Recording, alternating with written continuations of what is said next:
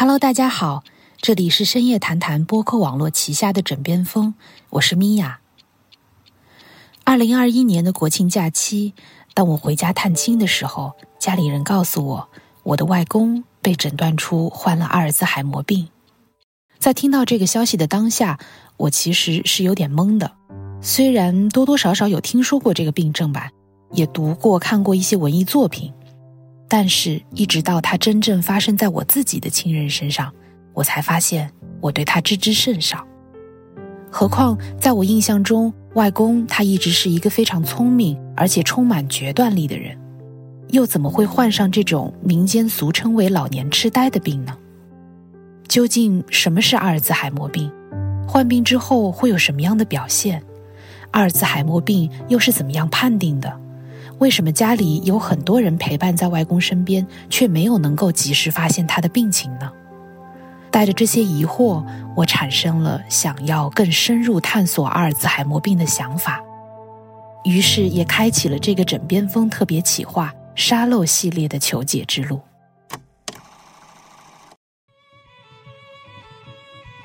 在旅程的第一站，我找到了北京大学第一医院副主任医师。中国老年保健协会阿尔兹海默病分会秘书长孙永安医生，希望获得有关于上述疑问的解答。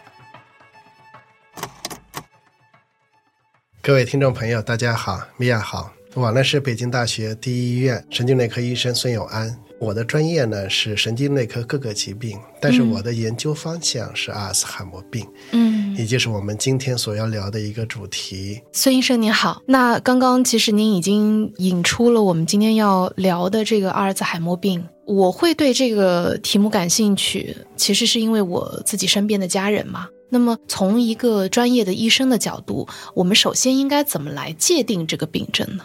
首先，米娅说了一下，她身边应该有类似的，包括亲人在内，遭受了这个疾病的侵害。是这个疾病，其实大家这几年来明显的受到重视。那最主要原因是一个发病率明显提高，这种是老龄化所带来的。嗯，这个疾病是老年人为主的，一般来讲，六十五岁左右，大概发病率三点八左右。随着年龄的增长，每五年。这个三点八的基础是翻倍的，所以到八十五岁，我们统计大概有三分之一的老人是阿尔茨海默病。嗯，九十岁大概有一半的老人是有这个疾病的。目前中国大概有一千万阿尔茨海默病的患者。哇！但是呢，这个疾病啊，到二零五零年，我们大概预计会有四千万，会翻倍。其实这个疾病它是一个连续的疾病谱，我们所说的一千万是有临床症状的。这个疾病发病前期有大量已经患病了，但是还没有症状的患者也是很多的，预计有三千多万，就是现在。嗯，我也可以来分享一下我们家人的情况。目前我的外公是在最近十月份吧，算是确诊了有阿尔兹海默病。那么他今年已经九十六岁了。嗯嗯，所以刚刚您说他已经跑赢了百分之五十的老年人了嘛，对吧？啊，如果说九十六岁啊有刚确诊的话，我觉得还真的不用沮丧。我们后面也会介绍，阿尔茨海默病它发病是一个连续的，最主要是一个慢性病程。对，所以你刚确诊嘛，病人症状很轻微，可能从轻度认知功能障碍发展到中度到重度，还有一个很漫长的过程。听您刚刚这么说啊，我其实还挺内疚的。虽然我的外公是刚确诊，但他。确诊的时候，其实就已经中期了。因为老人家他其实很多年都耳朵听不清楚，所以我们觉得他反应慢啊，就是不是因为他听不见的原因。直到今年出现一些轻微的，比如说他会去幻想一件事情，嗯，幻觉，对，他会非常坚信的认为一件根本不存在的事情，嗯，啊，他会因为这个事情而害怕。或者因为这个事情而生气，家里人最开始也觉得说，哎，是不是做了个梦啊，或者是什么的？直到慢慢他的脾气呀都有改变，嗯，我们才觉得好像是有点严重了，才送他去诊断。诊断下来，认为他已经中期了。米娅既然说到，我们就简单介绍一下这个疾病，因为真正来讲，阿尔茨海默病其实它最根本的原因是因为脑袋里面有一个异常的蛋白质。嗯，这个蛋白呢叫贝塔淀粉样蛋白，是有毒的，它会损害我们的神经元细胞。我们正常来讲，脑袋里面有大量神经元，所以有认知储备。如果一点点神经元破坏了，是不会有任何临床表现的。嗯，所以呢，这个蛋白它并不是一下把神经元大量破坏，它可能少量的破坏，而且这个破坏过程很缓慢。当然，这个贝塔淀粉样蛋白我们每个人都产生，但是大部分人都能正常清除掉。嗯所以，如果你产生过多，或者你清除能力下降，就会导致这个蛋白在体内蓄积，就会毒害我们神经元。慢慢的发展到一定程度，我们就会出现临床症状。嗯，当你出现临床症状的时候，其实神经元已经有不少被破坏了，已经经嗯明白已，经相当多的。所以也就是说，其实当发病的时候，以我们现在的嗯医疗水平是没有办法，比如像验血一样，我测一下我就知道我有多少被破坏，其实是做不到的，是不是？嗯，你问的很关键一个问题，还真是能做到。嗯所以我们刚才提到这个潜伏期嘛，一般认为是这个蛋白在脑袋里面蓄积到十五年、二十年左右，才会出现一个轻度的症状。我们这个时候叫轻度认知功能障碍，它会表现成什么样的样子呢？有可能表现为记忆力下降，有可能表现为一个工作能力下降。在临床上，我们判断轻度认知功能障碍呢，一般是以他的工作能力为标准。举个例子来讲，你如果做了以前很熟悉的工作，你继续能完成，这没有问题。但是我们正常人是有学习能力的，就是如果给你一个新的工作，你可能经过别人指导，很快能学会。对，但是对于轻度认知功能障碍患者，这种病人的学习能力很弱，甚至是没有能力，他只能做他以前很熟悉的工作。给他新的工作，你基本上很难完成。所以，一个老人家，像六十或者六十五岁以上的，当然六十五岁很多人就退休了。如果有类似的表现，你就得怀疑，然后再慢慢的发展。等他复杂的生活能力下降，有些病人他可能出去买菜，独立乘坐公交，独立打电话，独立到银行理一个财，取个钱。如果这种能力也有障碍了，这个时候我们认为他可能达到轻度痴呆阶段了。慢慢的，这个疾病还会再发展，他的基本生活功能也下降了，就是说他穿衣服能力、他走路的能力、他吃饭的能力，包括他洗澡的能力都有障碍，需要别人帮助了。我们认为就达到中度痴呆了。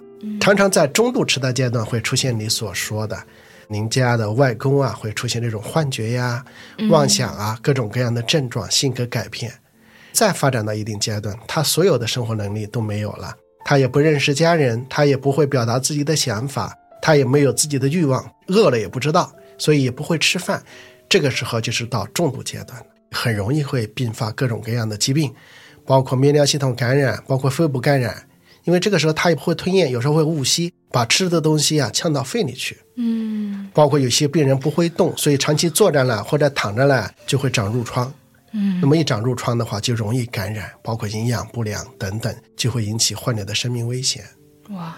如果我们今天有一个患者到您这儿来，或者到我们大多数的医院，大家以什么诊断标准来判断呢？以及他会不会有误诊的可能性呢？嗯，当然各种可能都会有的，包括误诊在内。因为不同的医院，它的不同的诊治能力，阿尔茨海默病的这一类型的痴呆，它与其他类型的痴呆临床表现是不太一样的。它最主要早期是表现一个记忆能力下降，而且我们叫情景记忆下降。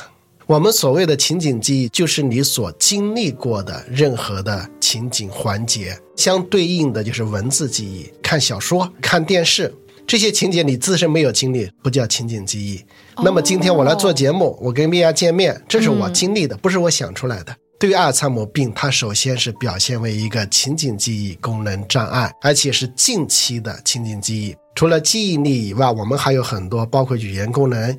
有些病人他出现找人的名字啊，找物品的名字他说不出来了。另外还有一些像视空间功能障碍，他在熟悉的地方迷路。另外还会出现一些精神行为的异常，出现幻觉，出现妄想。有些患者会出现一个性格的改变。那如果说我们现在已经有亲人，他们可能在早期或者中期或者晚期被确诊了这个病症，有哪些治疗的手段段是我们可以去考虑的呢？嗯，听众朋友应该最关心的就这个方面，因为任何一个疾病，如果你能治疗是最好的。举个例子来讲，肺部感染了，我用点抗生素好了。但是大家对于痴呆不要抱这一份希望，因为痴呆这个疾病它发展很缓慢。嗯其实，在轻度认知功能障碍之前，还有一个阶段，就是叫主观认知功能障碍。在主观认知功能障碍之前，有一个潜伏期，所以呢，这种疾病它很缓慢，三四十年可能才发展到轻度、中度的痴呆阶段。你不可能吃几天药就好了，神经系统、神经细胞都回来了，因为神经细胞、大脑神经元它死亡是不可逆的。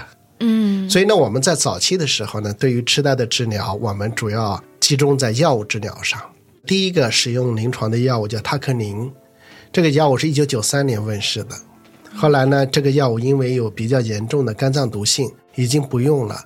然后一九九六年有一个药叫多来派奇，它是一个乙酰胆碱制酶抑制剂，到目前为止也是使用最广泛的药物。它主要增加我们脑袋里面的乙酰胆碱的含量。这个乙酰胆碱是一个神经递质，当乙酰胆碱减少的时候，我们记忆力会下降，所以补充了以后记忆力会升高。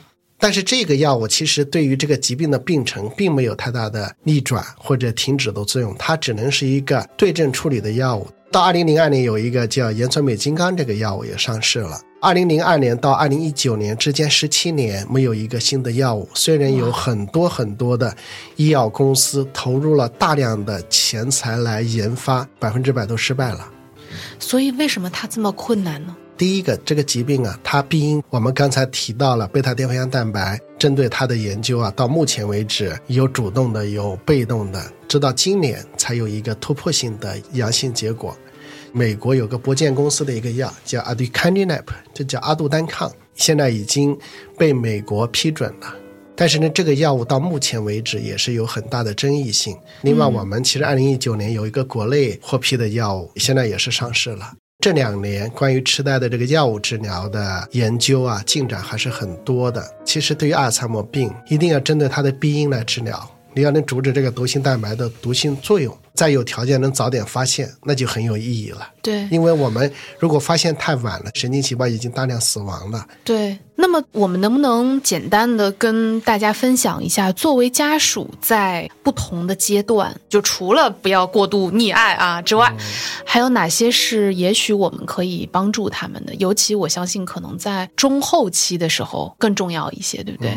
其实对于不同阶段有不同的作用。轻度认知功能障碍时候，家属啊，其实要督促患者重视，嗯要督促他吃药，接受定期的检查、定期的治疗。对于中度痴呆阶段，这个时候他就不能穿衣服了，穿衣服会把衣服穿错了，你就得想办法怎么样帮他洗澡啊、喂饭啊，别呛了。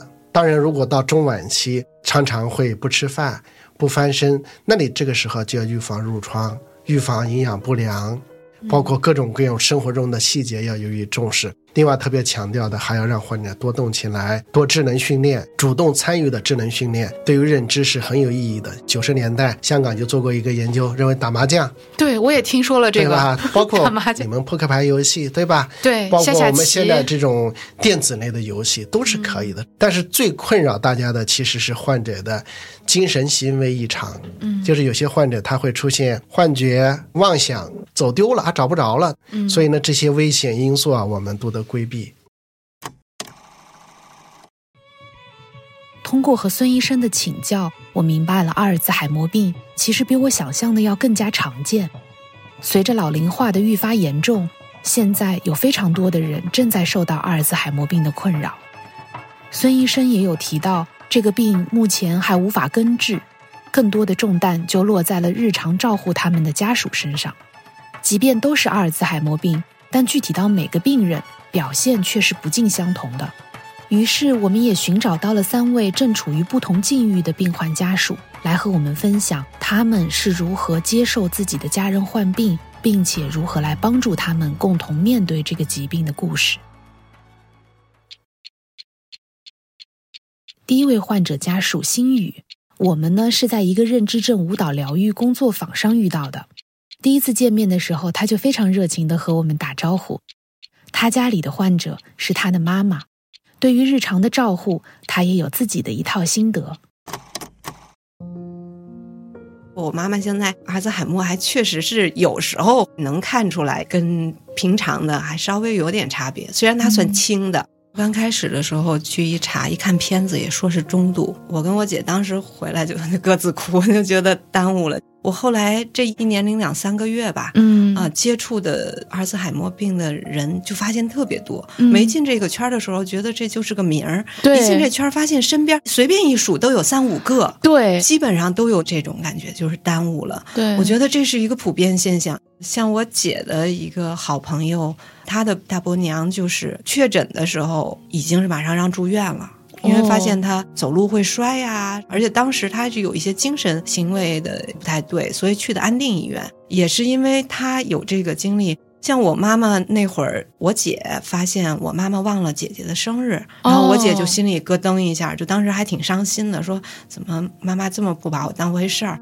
等到我姐那天晚上，到最后还是忍不住说：“妈妈，今天我生日。”我妈当时就很震惊，她完全忘了，就她愣那儿了。他那一愣，把我姐吓一跳。我姐就觉得，哎，不正常，不是说咱没想起来，说，哎，对不起，忘了忘了。他是真的就脑子里没有这个，好像是，这绝对有问题。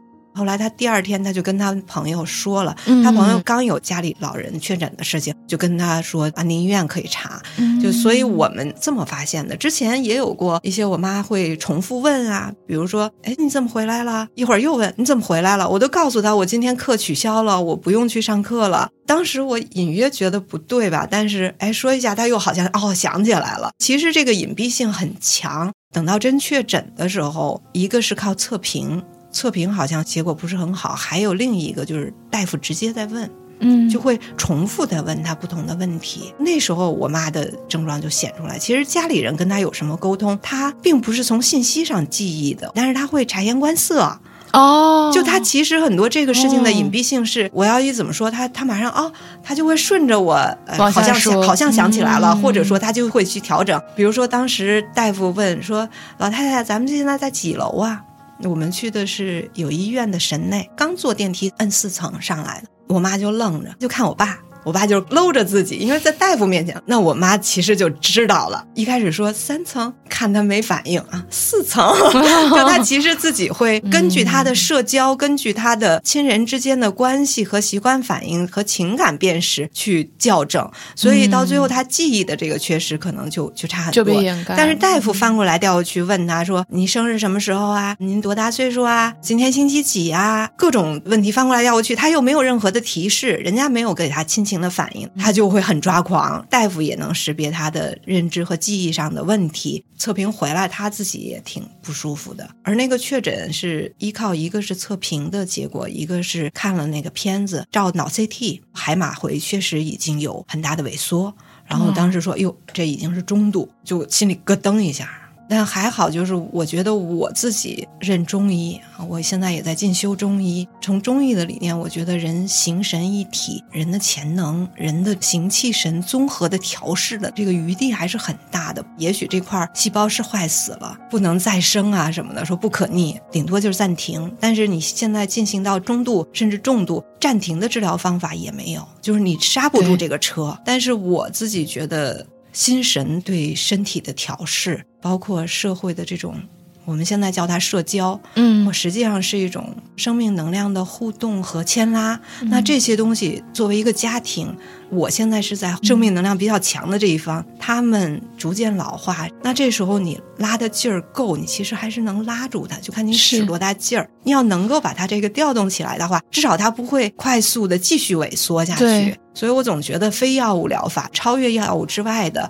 那还是有不少的事儿可做的。嗯接触了这些圈子，才发现其实我们真是很轻的。虽然诊断是中度，后来我们因为全家的努力，在找不同的大夫去确诊，也有大夫说是轻度。我觉得这一年零两个月，我妈妈确实是有好转的，但是在跟其他的已经发展的比较深的那些病友比起来，我觉得啊、这个阶段是多么的值得珍惜。看到别的病友、别的家属所受的那种，其实他是很消磨的，很对，折磨的，对对对，嗯。我现在有时候也不敢想说，妈妈有可能将来不认识我，一看那个问题我就受不了了。尽可能的珍惜我现在，而且所有的珍惜现在都确实带着一种焦虑。因为对于病的研究，其实人类整个现在还是一个比较无力的状态。对，都说阿尔茨海默无药可治嘛。虽然我是学医，我现在这一年多并没有从专业上去好好的研究它，因为我觉得这事儿本身作为一个整个类群，我们都是一个 fail 状态，我就不去找那个不自在，我也觉得我受不了。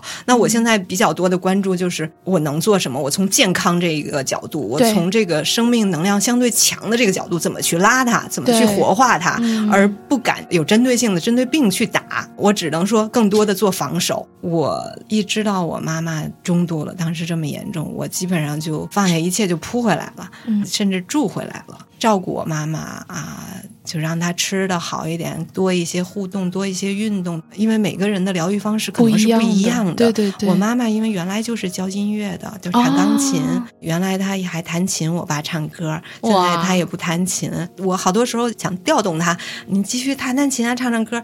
她会觉得她弱了。像我有时候走的路上，我就尽可能唱，带着她妈跟我一块儿唱。但是老妈就说：“你唱吧，我没气儿了。” 她意识到弱点的时候，她会越不愿意自暴其短，对。这就会让他的自我的表达变得更封闭。是，然后自我意识总是处在一个紧张和防备的一个状态，嗯。呃，所以这一点呢，怎么能够打开，其实真的是得碰，没有一个攻略说是什么样的人就怎么样，那就是尝试各种不同的方法。其实我之前给他有手工啊，有我买了什么鲁班锁 各种的，然后还有那种描字、填色，我就想让他动动笔嘛，然后算数。但是现在这些东西，我就发现对老人的益智的产品特别的少，都是孩子的。对，包括我想带着他做数独，现在我们四宫格的数独他其实能做，六宫格、九宫格对他就难。现在大部分都是九宫格，而且都那么小，六十四开的小本儿。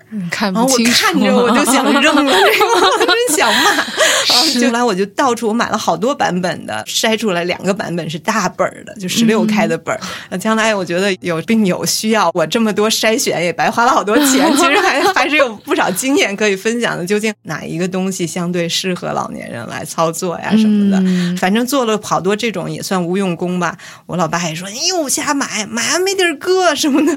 我说这个东西我博的是个万一，万一我妈要愿意玩这个呢？对。啊，万一她要是哎有兴趣什么的，因为她的兴趣实际上是在越来越退缩回去的，而这一点是我最没办法的，就她在哪一点能打开，我们只能碰刚刚您也提到，现在您是全职，相当于在半全职吧。半全职，嗯，陪伴着、照顾着他们。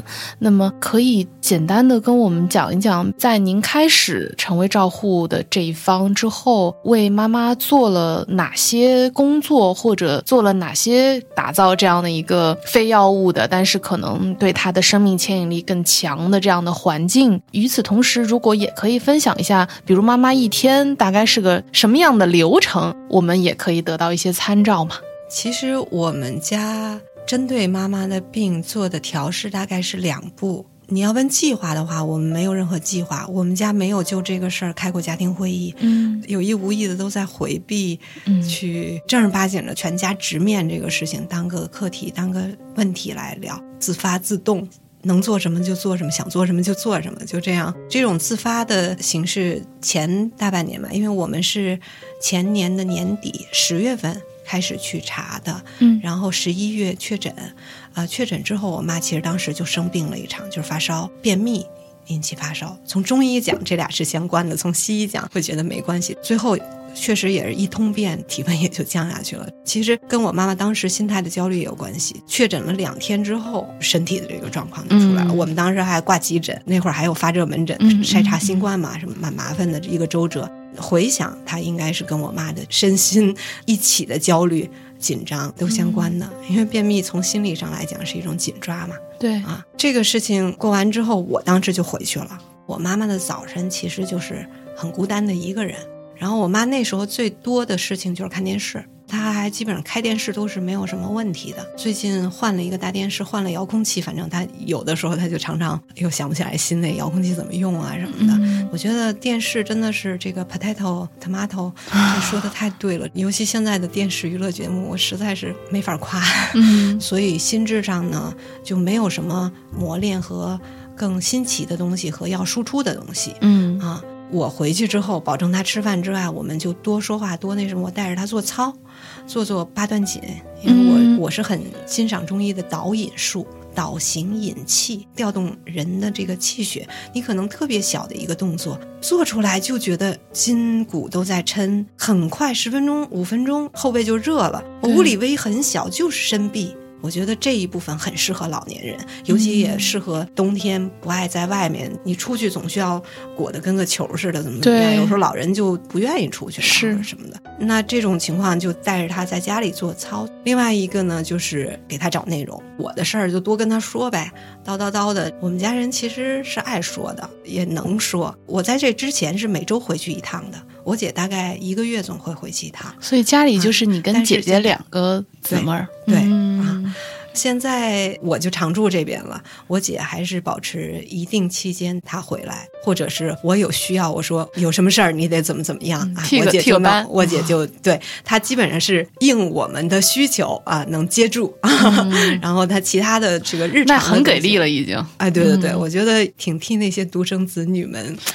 这说的就是我，哎呀，真的是，对我们这一代七零后啊，有这样的兄弟姐妹啊，真的是有搭把手的呀。嗯，对，可能你们就更多的会依赖社会资源，因为我现在感觉社会资源也是很重要的。比如说星空疗愈工作坊，还有之前我参加脑当益壮一个韩红基金会的，也是上课，就是做手工啊等等一些活动。在之前还有一个乐知学院的叫幸福彩虹阿尔兹海默家庭支持计划这类的东西，是它一个圈子一个圈子互相的引介，都还是有一定的不同形式的支撑作用。其实这些东西呃越来越丰富，还是挺值得庆幸的，因为你会感觉到这种阿尔兹海默病，包括很多老年退行性病，它都是人越来越 close，人对，越来越封闭退缩，他的生活空间不是一个舒展的，而是一个收缩的一个状态。丰富和进变就特别重要。嗯你递到他手边，可能他就接住了；你不递他手边，他就错过了，他就没有，他就会越来越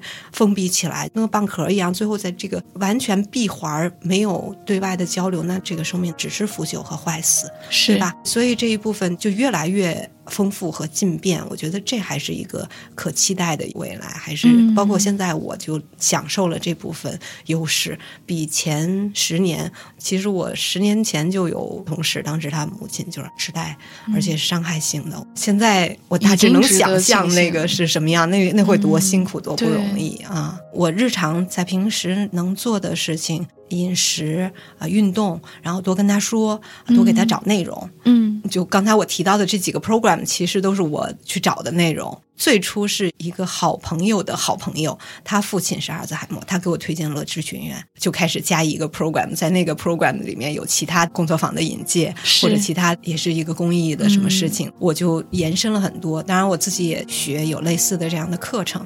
总之，这个圈子就越来越大，我觉得我能够借助的资源就很多，否则光靠我，我其实蛮无力的。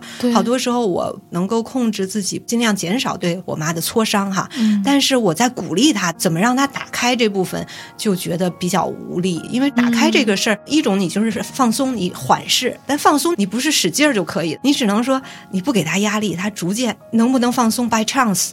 对吧？赶上他放松了，哎，我们尽量不要再让他刺激他闭合起来，只能做这一部分消极的、防止性的。但怎么能让他绽放开来？这个就特别特别难得。那我鼓励他做点什么，你跟着我做操，比如我带着他做手指操啊，做着做着，哎，手酸了，也就看看看那个，就是他会找辙，他会那个打岔。然后有时候我说咱们出去走走吧，今儿天不错，我困了，生生把这太阳错过去，然后到那个快四点，太阳都落下去了，哎，好像今天没出去走呢。那您还要出去吗？好吧，他要真要出去，那就裹成球似的，我们还是出去走一圈。他要不出去，他有时候也就不出去了。嗯我想起来一个，我照顾我妈妈的时候，有时候其实我是内在也要求自己更承担，但同时呢，可能外在也确实有一点啊，哄着、呃搂着。保护欲很就是强，抱着，对对就是对托在手里的那种，就好像对孩子，我有时候会脱口而出“宝贝儿”，然后“宝贝怎么样”，我自己没有意识到。你猜是谁让我意识到？我爸爸哦，真的啊，嗯我爸爸对着说：“你别叫你妈妈宝贝儿。”好像是对孩子似的。然后我后来去体会，我觉得他说的很对啊，确实是我这样也是另一种的弱化。这可能是对我妈妈她的自我认知和定位不好。虽然我妈很愉快被我 被我呵护，但是我们理性的去看这个，她就会真把自己定位在小孩儿。我爸提出来之后，我就觉得确实是我要注意了。我虽然照顾他，但是我要让这个照顾不能把他放在我下面去照顾，我一定要抬平甚至抬高的，因为那个高度其实对他的健康、对他脑的发展和自我界定上面的发展，其实是。重要的，是重要的，所以这一点值得重视。现在我觉得妈妈的生活内容我还是不太满意，因为我不能随时陪着她。比如今天我出来，比如最近我参加了另一个课程，因为我也在想我的职业生涯和那什么怎么调试嘛。对，那我。有可能今后就是半全职甚至全职的以家庭为中心。现在我这一年多就已经是这是我第一位的事儿。从去年的夏天开始，那我们家做了一个质变的调整，嗯，我我我和姐姐把我们在城里的房子都。处理掉了，换了更靠近他们位置的房子，嗯。啊，然后我甚至是直接在爸妈小区租了一套，隔一个楼有这样居室，而那个居室呢，我大厅，老爸老说那个你那个很敞亮的大厅，你要怎么怎么样？我说我这想的就是要做成一个教室，就是有课桌，在这个桌上能够写字儿，那个桌上能够唱手工，那个桌上摆个缝纫机，我我就没想说这儿放个大沙发，所以您别给我摆，然后等等啊，后来我爸说行。你你弄完那就是你跟你妈的活动室，就我现在是照着这样来配置的。但是又因为冬天嘛，我妈还并不是每天都过来，我又没过去的时候，我就有点发愁。她的空余时间那还是看电视吗？愁死我了！我真不想，因为如果我不在她的时间里，她其实她的时间还是没有内容和质量的。那我要想让她的这个质量一直保持，然后保持这个活跃，怎么办呢？目前还是一个问题。我父亲，我觉得现在比原来好很多，就是更多的愿意意识到他是这个病人。我心里揣测啊，我觉得他其实也是心里在回避正视这个病。虽然我父亲还算一个蛮理性的人，包括我们说服他去说妈妈有问题，可能要去查，他也认同了，而且他挑的大夫挂的号带我妈去的嘛。嗯，我觉得这些方面我爸都挺智慧的。对啊。也挺客观的，但是从妈妈这个确认之后，我们一直不敢去往前看，说走到将来会怎么样？真是稍眼看着了，其实心里是是更珍惜现在的。对对，哇，的确是，病有的时候确实是一个提示，我们现在有的东西是多可珍惜的，它可能转瞬就没了。我特别想要提示大家早一点，就是直接面对，早一点去筛查，没有坏处。因为现在早期是有药摁住暂停键的，靠药物就能够控制你后面的很多。我们现在到中后期，实际上是药物没有没有帮助了，对，有帮助，但是但是没有确定的效果。对，所以我们要其他的各方面的去使劲儿，然后包括照护，这都是属于一个被动被拉下去的。嗯，那你如果早一点的话，我们这些药物方便很多，对，肯定是效率更高的。对，趁它没有给你一个巨大难以承受的难度的时候，你能。能够去防范它，那这样我觉得，尤其现在的年轻人本来负担就重，面对的老人又多，其实这样的话，早发现、早筛查、早确诊。还想到一点，有一个给家庭成员的粗略的筛查表，叫 AD 八。我估计你网上都能查出来，A D 实际上就是阿尔茨海默症的缩写。对，然后呢，这个八就是八个问题。这八个问题好在它是问家庭成员的，我们初步诊断这位老人他有没有一些症状上的变化，行为或者日常决策什么的，包括对账目上的打理呀，包括有没有重复说几遍呀，或者什么，就是很简单的问题。你生活中稍微仔细回想一下，有没有都可以。如果超过两个是。答的有的话，那就查一下，这是一个粗略筛查，但是有这么一个，我觉得对大家还是挺有帮助。是。然后另外一个就要说的就是现在的记忆门诊还是挺丰富的。我现在还是蛮庆幸，我们现在的社会资源和对这个病的关注已经比较丰富进变，因为这些资源进变才有效，才能睿智到那些真正需要的人嘛。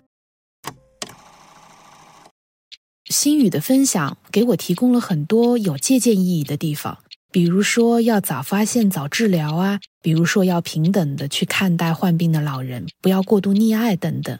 那么第二位呢，是现在身在山东青岛的李娜李姐，她在经历过妈妈的走失之后，选择辞职回到老家去照顾自己的双亲。日常的时候，他非常热衷于在家属互助群里面分享他的生活和照护经验，也有不少人都曾经受到过他的鼓舞。我是山东青岛的，叫李娜，也是。一位阿尔兹海默病的家属，嗯，得病的是我的妈妈，嗯，我的爸爸今年七十六岁了，我妈妈今年七十五岁，他们都是退休职工。那么我今年也五十岁了，然 后我今年也刚刚退休。然后我妈妈她在二零一二年，嗯，正好十年了，哇，患有这个阿尔兹海默病。嗯，我的爸爸呢，在二零一八年五月份。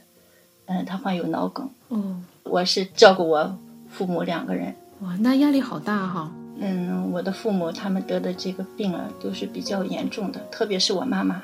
我爸爸还好一些。嗯嗯，最起码我爸爸恢复的挺好的，思维也是非常清晰的，他不糊涂。但我妈妈就稀里糊涂了。我妈一开始健忘，嗯，家里没有太去留意。忽略了，嗯，应该是二零一二年的时候，你跟他说一件事情，他记不住，嗯，中间也出现了很多的一些问题。打个比方，呃，我妈约的我姨妈几点什么时间，我们到哪里去扫墓，结果人家都去了，他过后就把这事忘了。嗯，总是出现一些这样的问题，经常家里为这些琐碎的事情，我爸妈发生一些矛盾，嗯，啊，炒个菜。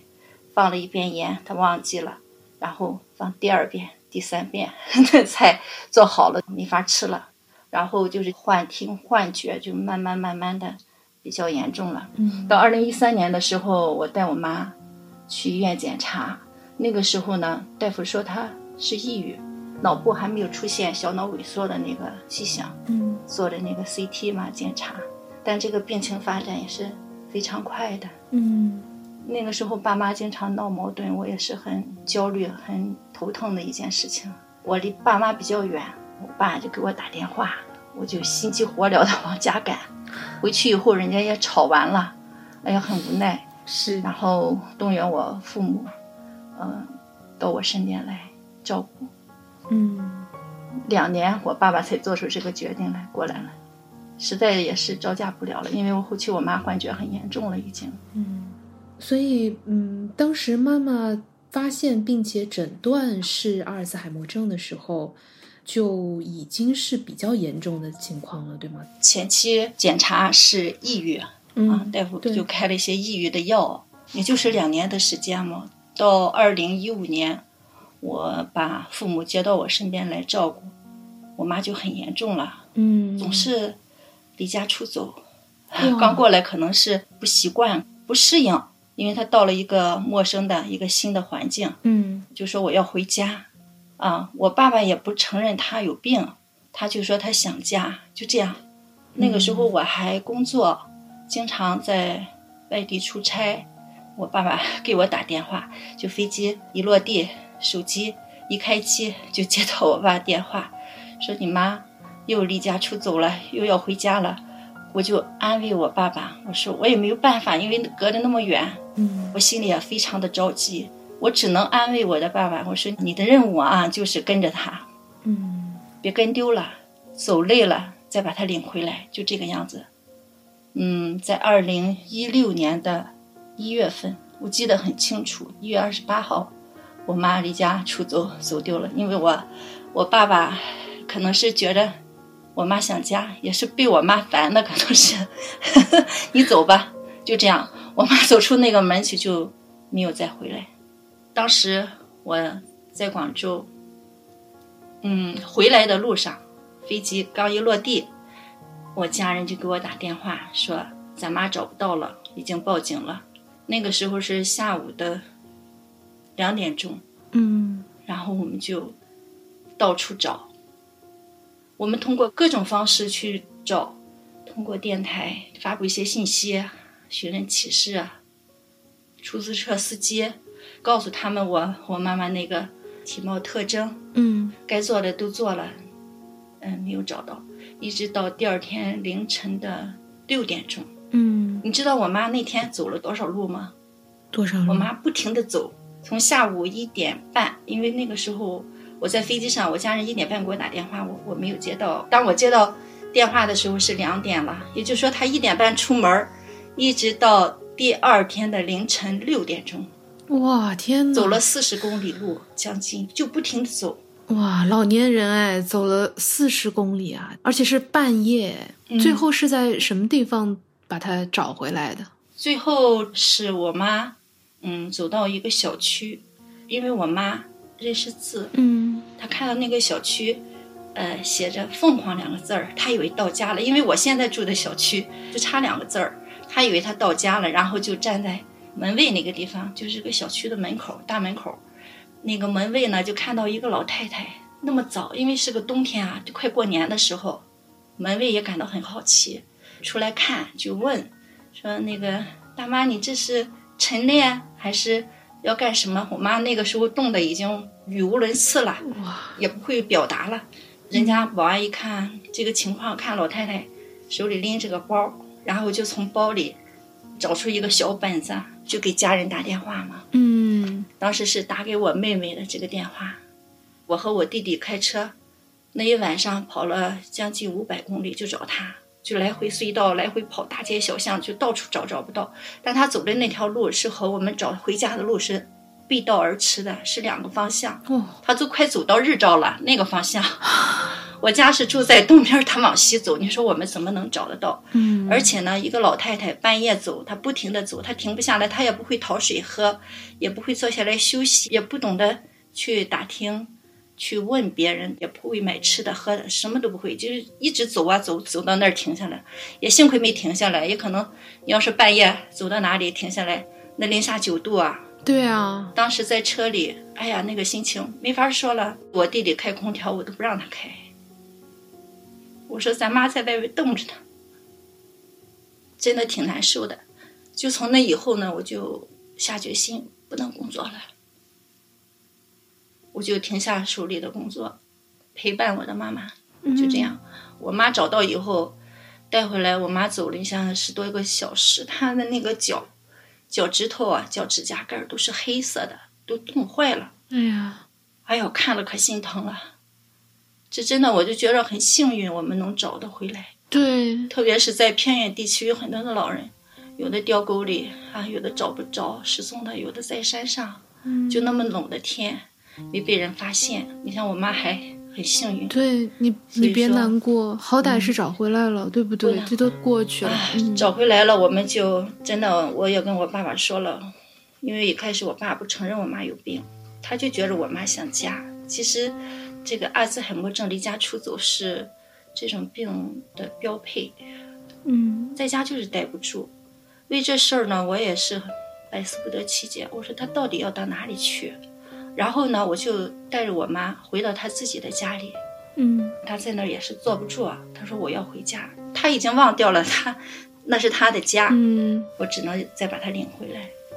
嗯他要说走的话，我就陪着她出去走；她要说在家待不住的话，她会很焦虑、很狂躁，而且有暴力倾向。她的性格原来是非常温顺的，嗯替别人考虑的，但是得了这个病以后呢，他是阶段性的，就是非常的焦虑、狂躁，情绪也很激动。如果你不顺着他，会有暴力倾向，经常打我爸爸。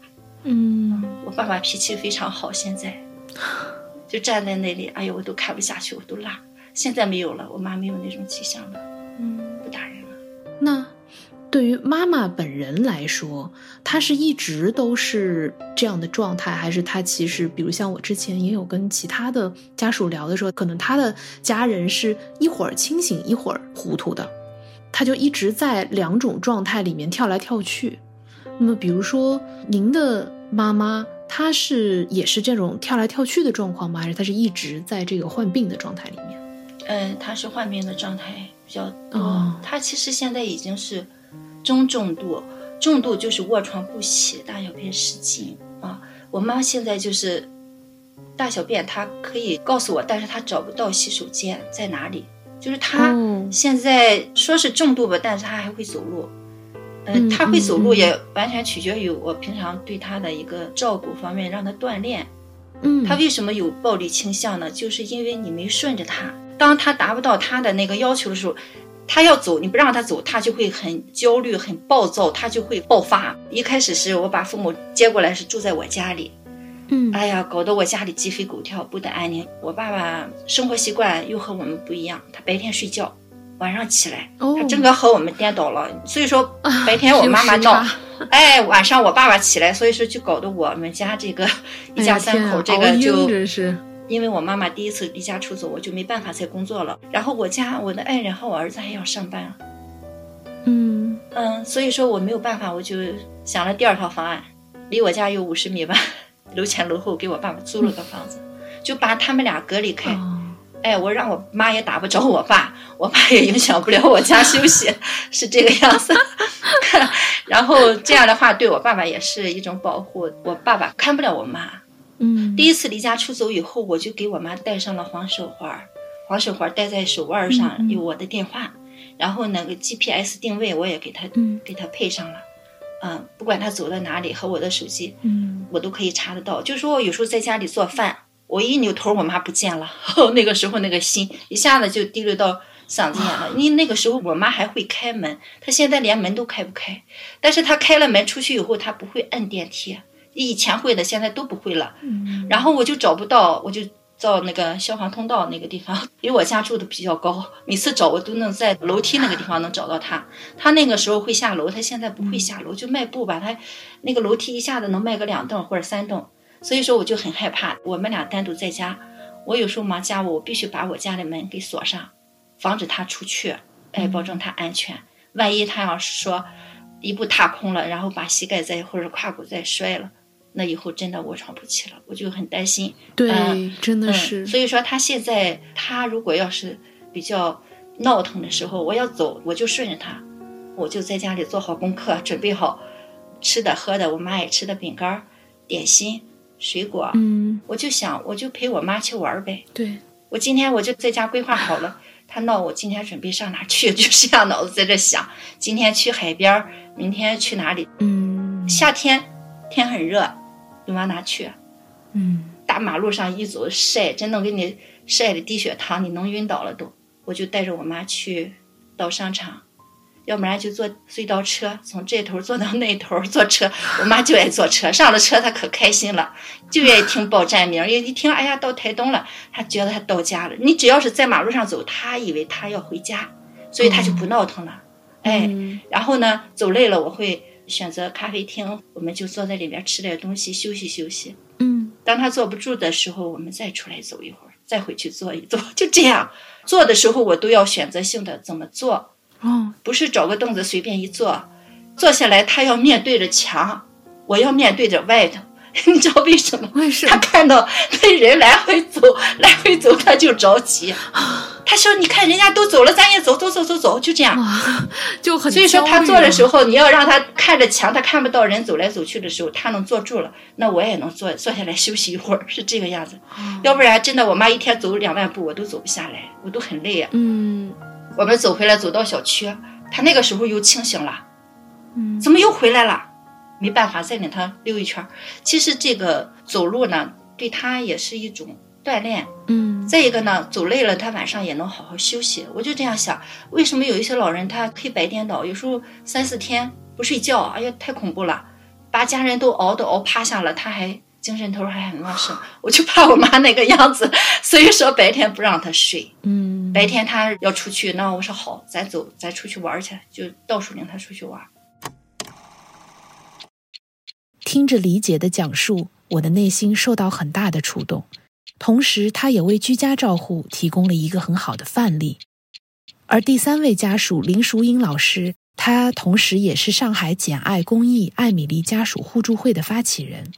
她的妈妈呢，其实并不是典型的阿尔兹海默病患者。在和她的谈话中，让我逐渐认识到，其实除了阿尔兹海默病，还有一些其他的认知症分支也正在侵蚀着我们家人的健康。我妈今年八十七岁，我妈是八十一岁的时候，一六年，因为她有妄想出现，我们觉得不对，这个情况好像有问题。她之前呢是已经有很久的抑郁和焦虑，应该有两三年吧，但是我们还不懂，也不知道这个会产生那么大的影响。只有到他妄想出现的时候，还在想这可能是抑郁引起的哈。但绝对没有想到，这是已经影响到他的认知。那么，当时发现好像有妄想的情况出现的时候，是当下就带着妈妈去做诊断了吗？对的，一个是他妄想出现，还有就是因为我不跟我父母住在一起，那那段时候我因为有一部分时间还在美国，所以我不在上海的时候，我有摄像头放在他们那里，我就看到我妈怎么。白天老要坐在沙发上，头也痒，这个不像他以前打瞌睡的那种，像呆滞的那种。我觉得这个好像从来没见过哎，有一点怕怕的。不是这个是干什么？状态是什么这样子的？已经有疑虑在那里。后来等他出现这个妄想以后，我就觉得一定要带他去看。当时只是觉得精神有问题了。那查下来以后，医生说已经有呃萎缩的挺厉害的。但是我妈因为不是阿兹海默症，她是一开始一年多还是当阿兹海默治疗，后来我们找了一个非常好的专家看了以后，他认为我妈的问题应该主要出现是在额颞叶。他了讲了以后，我就会发现为什么我们一直没有意识到我妈出现问题。因为她不是典型的阿兹海默，她没有那么明显的记忆受损。当然，他是有一点，但是如果完全是阿兹海默的话，他记忆的那部分平时要么忘记事情，或者又不断的重复讲话。但我妈没有那么明显，没有让我们感到，哎，他怎么最近好像不断的在重复什么？好像没有。所以医生后来告诉我们，他是额颞。让我比较幸福。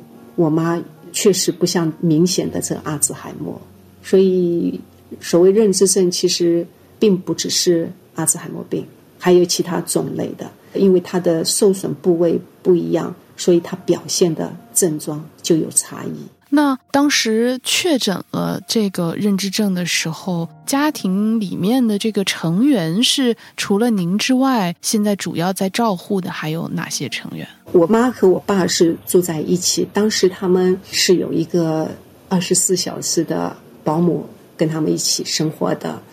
通常来讲，他们已经可以了。但是你要知道，我妈这种抑郁的那种状态，在她发病之前好些年都已经开始。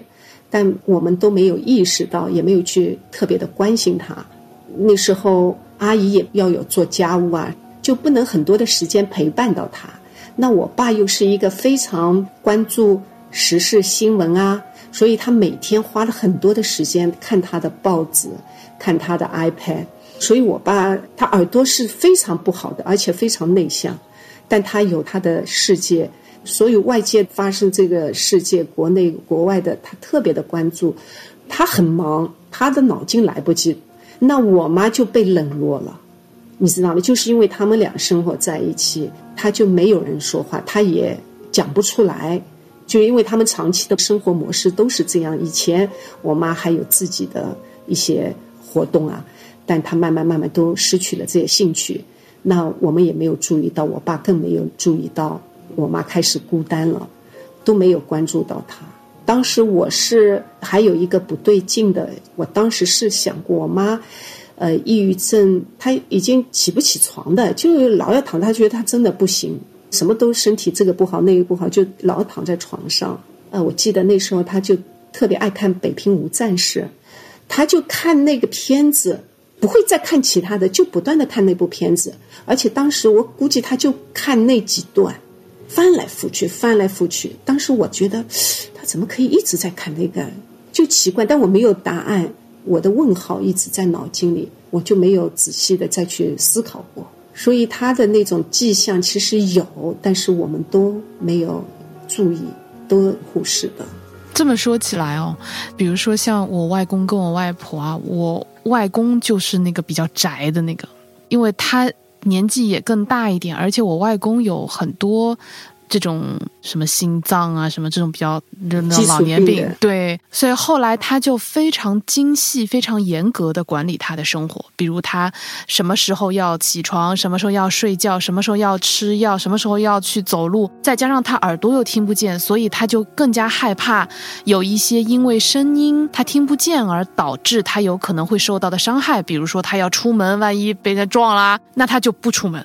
所以他就慢慢慢慢慢慢的变得越来越宅，然后呢，我外婆是一个很时髦的老太太，她也不太出门了，因为她腿脚不好，但她喜欢淘宝买东西，她喜欢给别人打视频电话，她喜欢什么发朋友圈儿所以我外公也曾经一度出现过被冷落的。心理的过程，就是觉得你为什么老是抱着一个电脑啊？你为什么老是抱着一个 iPad？但是他也没有把后半句话说出来。后半句话是：你怎么不关注一下我呢？你可以对对。但是那会儿我们都没觉得，我们还当个笑话，我们还觉得怎么老头年纪大了之后，怎么还突然之间粘人了呢？就是我们还当他是一个很好笑的一个变化，但都没有注意到那时候其实是他。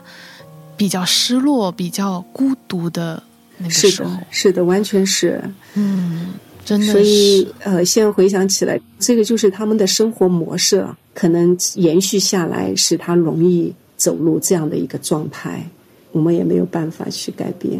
所以我说，我很感谢我自己有这样的经历。我妈用她的方式，在给我指引我的下半场人生，你知道吗？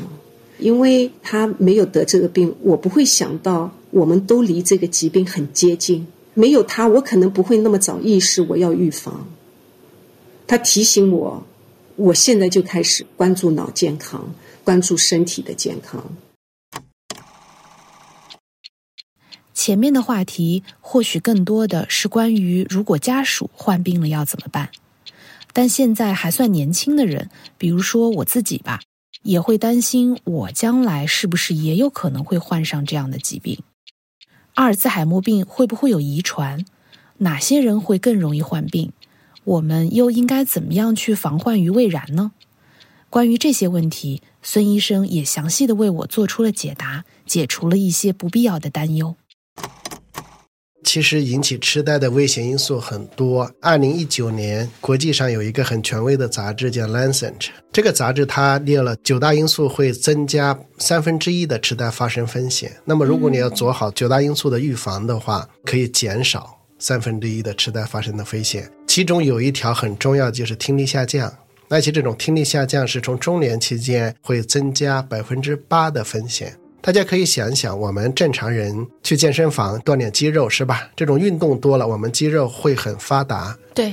但是我们神经系统它怎么锻炼？其实是各种新鲜信息的刺激。嗯。所以呢，我们接受新的事物多了，我们神经系统也会很活跃、很饱满。嗯。但是你听力下降了，如果没有及时的给予助听器来纠正的话。就会导致你神经得不到有效的这种信息刺激，其实就像失去营养一样，就容易萎缩，容易代谢掉。